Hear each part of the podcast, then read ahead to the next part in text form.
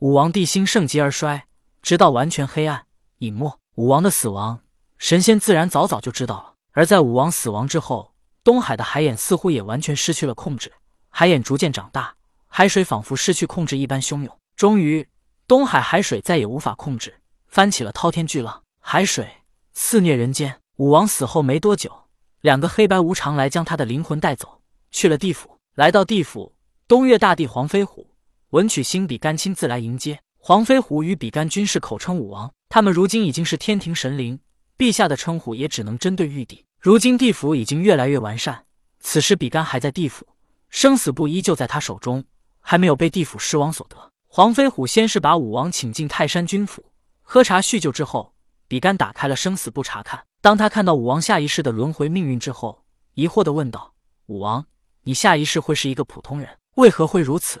而武王听后脸色平静道：“这正是我心所愿。”比干想了想，皇家生活虽然物质丰盛，但是也劳心劳力。烦恼太多，甚至还会兄弟相残。他似乎明白武王的心愿为何会如此了。好吧，武王，你打算什么时候转世？跟我说一下，我便送你去投胎。比干道：“就现在吧，前一世的事已经与我无关了。我留在这里也会影响你们做事。”武王道。比干与黄飞虎互望了一眼之后，默默的点了点头，便将武王带到轮回之门，送他投胎去了。武王死后，姬旦祷告上天，姬宋登基成为成王。成王年幼。北方、南方一些诸侯似乎没了约束，互相攻伐。由于海水肆虐人间，洪灾泛滥，加上一些小诸侯之间的互相攻伐，人间百姓流离失所，死伤无数。玄都洞八景宫内，人间百姓死伤无数。老子感觉到他人道教气运急剧减少。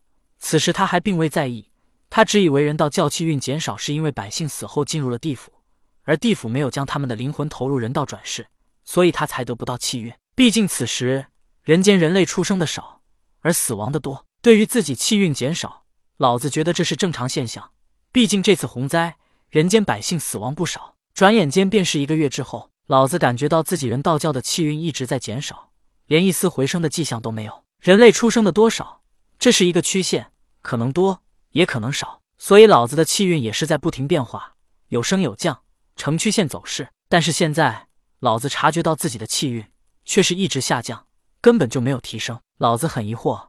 虽然人间百姓死亡无数，可是也一样会有新生婴儿的降生，他的气运也要有增长，然后再下降。突然，老子大惊，他掐指一算，明白了事情的前因后果。未来发生的事，圣人也不容易推算具体过程，只能推测大概结果。但是已经发生过的事情，圣人推演起来就很容易。大惊之后的老子接着是大怒，怒过之后，他感觉到脊背发寒。如果任凭三霄这么利用混元金斗和金简，人类全都死上一遍，再从地府转世，他人道教就彻底覆灭了。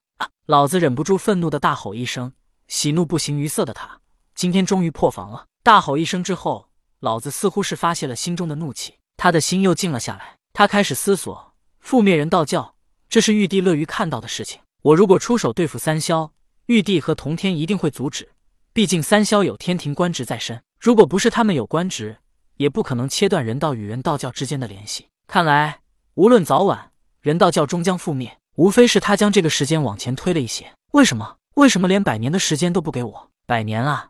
我只需要百年啊！老子不甘心的吼道：“人道教就要覆灭，三清还无法画出实体，难道就要如此便宜了他们两个吗？”老子脸色阴沉，他十分不甘心。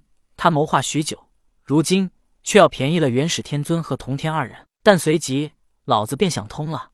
也平静了下来。也罢，我们既然是师兄弟，便宜他们两个，也总比便宜旁人要好。万一别人提前做了，我们师兄弟什么都得不到了。于是，轻易不出山的老子驾云向着玉虚宫而去。当老子来到玉虚宫之时，元始天尊已经察觉，他亲到门口迎接老子。元始天尊笑道：“大师兄，哪股风将你吹到我玉虚宫来了？”老子看到元始天尊的笑脸，仿佛得了便宜还卖乖一样，他真想狠狠地抽上那么一下。心中厌恶，可是老子依旧是一副古井无波的表情，道：“师弟，我们先进内再说。”元始天尊虽不知道老子找他何事，但是他知道这事一定是对自己有好处，或者是老子要有求于自己，否则他不会亲自前来。而且元始天尊还观察到，老子虽然表情不动，可语气中却是有那么一丝不甘心。二人进入玉虚宫内，元始天尊倒是不着急，亲自给老子倒上茶。老子并无喝茶的心情，既然来到此处，